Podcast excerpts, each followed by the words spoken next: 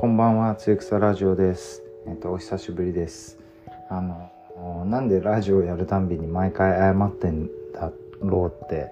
あの、思いながら、もう、えっと、また、あの、更新が滞ってしまってすいませんでした。で、あの、言い訳を一つ させていただくと、ある日突然、けあの、このラジオっていうのは、あの、携帯で、あのログインしてあのアンカーっていうソフトでねあの簡単に録音して音楽加えてあのアップロードできるっていうあのアプリケーションなんですけどその携帯のアプリに「あやばい今日また忘れてるからやろう」って言った時に午後11時半ぐらいであのやろうとしたら、えーと、ログインができなかったんですね。でそれを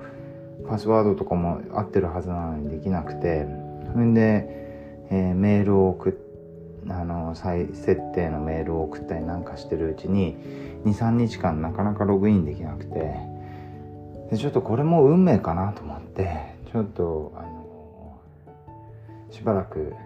やってなかったんですね。なんかどうやっても入れなくて。それでえっと1週間ぐらいしてもたまにこうあちょっと開いてみようかなって開いたらなんかフェイス ID でいきなり入れてであできんじゃんって思ったんですけどなんかまた始めたらまた毎日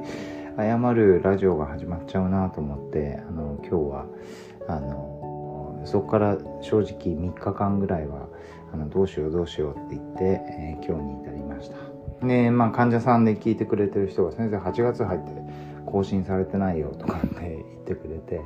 まああのそれは僕を聞いてくれてるっていう人が一人でもいればすごい嬉しいんですよね、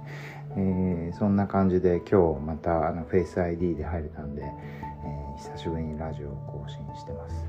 で今あの夏になってですね、まあ、患者さんとか見てるとあのまあ前におけつというその白砂糖を取ると、えー、血の流れが悪くなって、まあ、生理痛がひどくなったり男性だと頭痛とか肩こりとかねあとは長引くアレルギーの背景にあったりしてあの奇病の背景におけつありっていうあの言葉があるんですけどそのまあおけつに関してはあのまあ、シミの原因とかにもなるんですけどそういうのは、えーと、以前漢方講座の方でちょっと喋ってますのでちょっとそっちを聞いていただけるといいかなと思うんですけどでこれは診察上どういう時に分かるかっていうとベロを見た時にあのベロがこう紫色になってる人っていうのはおけつがあるんですね。で女性はすごくそれが分かりやすくて女性の生理の中に生理の血の中に経血の中にあの塊があるっていうのはもうおけつがある証拠みたいな感じなんですよね。でそれがひどくなってくるとやっぱりあの生理痛頭痛胃痛生理痛っていうねその3つがだから甘いものすごい白砂糖をたくさん取ってるような女の子はそういうことがあのよく起こってまあそれに関しては106番の運系統とかあの25番の軽視伏量丸とかそういうお薬を使うんですけどでまああの長年毎年大体まああの患者さんのベロの状態っていうのは僕は割となぜかあの記憶に残りやすい方であの大体まあね56年とかかん通ってくださってる患者さんだとまあ大体その人の顔を見るとベロが思い浮かぶぐらいには僕はなってるんですよね。でそういうあの長くずっと診察をしてるあの患者さんをこう見ると夏にその人甘いものはあんま取らなくなってるはずなのに急におけつが出たなっていうと大体この夏の時期はクーラーのつけっぱなしが問題になって。であのクーラーは基本的にはその例えば人間の体温っていうのは36度なので外気温が30度だとしても6度の発熱をしなきゃいけないわけですよね。でそれがあの、えー、クーラーで26度になるとまたその6度の発熱のエネルギーが10度発熱しなきゃいけなくなるんでやっぱり基本的には体としてはすごく疲れるんですね。だからまああのあとは、えー、冷えっていうのはずっとこ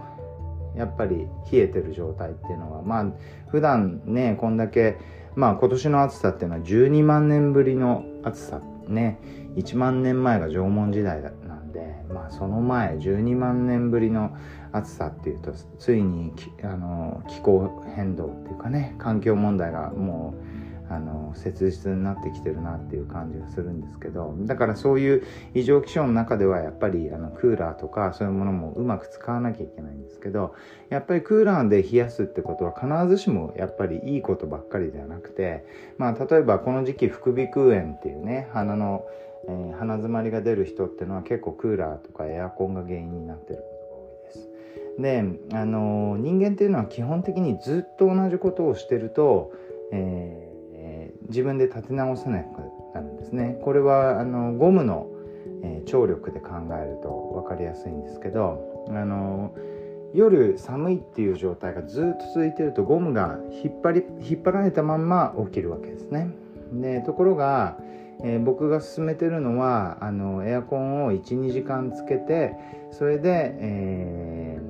12時間つけといて、え、でそうすると暑くなって起きる人がいるので暑くなって起きた人がいたらまあ僕はその時にあの、まあ、4時とか3時とか4時なんで窓を開けるとあの風が入ってくるんで窓を開けるようにしてるんですけどまあ部屋の環境によってはあのそういうのができない人もいると思うんでね。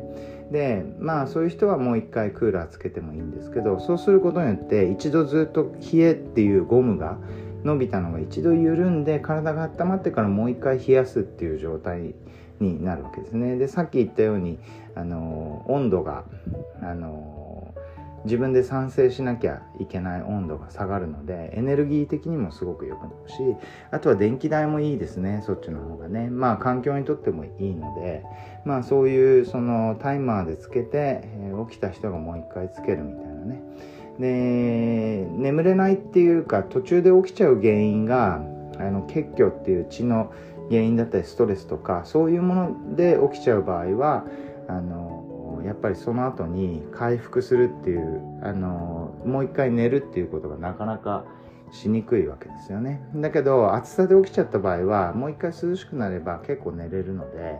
あのそういうふうにあのしてもらうといいと思うんですね。でえー、っとそのこれからの時期に一番気をつけなきゃいけないのはこの時期に夜ずっとクーラーをつけっぱなしにしてることって慣れちゃってる人ってのはあのだんだん涼しくなってきた時もしばらくずっとつけっぱなしじゃないと眠れないみたいなそういう不安に駆られてずっとつけてる人が多いんですね。そうすると不適切に体を冷やしちゃって電気代もかかるみたいな。だから9月ぐらいになるまでずっとそういうのをこうやっちゃう人は体がすごく悪くなっておけつっていう状態になって生理痛がひどくなったり人によってはあのがんとかねそういうのもおけつは非常に関係してきますのでそういう事態が起こることがあるのでまああのところがその起きたらつけるっていう風にしてると例えば昨日の夜なんてのはあのクーラーがなくていいぐらい本当は冷えてたんですよ。雨も降ってたりしてねまあ東京はね。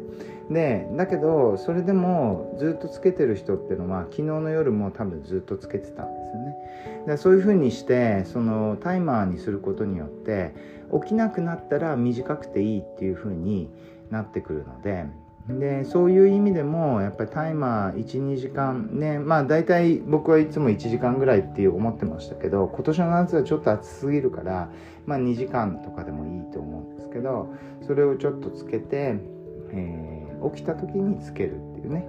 えー、そういうことをするとまあ、おけつっていう血の巡りが悪くなったりするのがねあのしシミの原因にもなりますので、まあ、若い子だったら生理痛の原因にもなるので、まあ、そういうところをちょっと、えー、夏のクーラーの使い方として今後ですねやっぱりこれから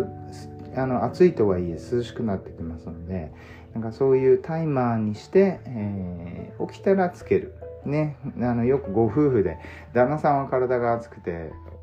奥さんは体が冷えてるなんて言うとクーラーつけるつけないで結構喧嘩しちゃうこともあるんですけどまあちょっとそこはあのお互いに歩み寄ってですねで暑くてつけたあのあ暑くなって起きたらその人がつける権利はあるみたいなねそういうのが家庭円満にも、えー、環境にも体にもいいかなと思ってます。そういうわけで「つゆくさラジオ」これからあの再開してきますんであの今後ともよろしくお願いします。ありがとうございました。おやすみなさい。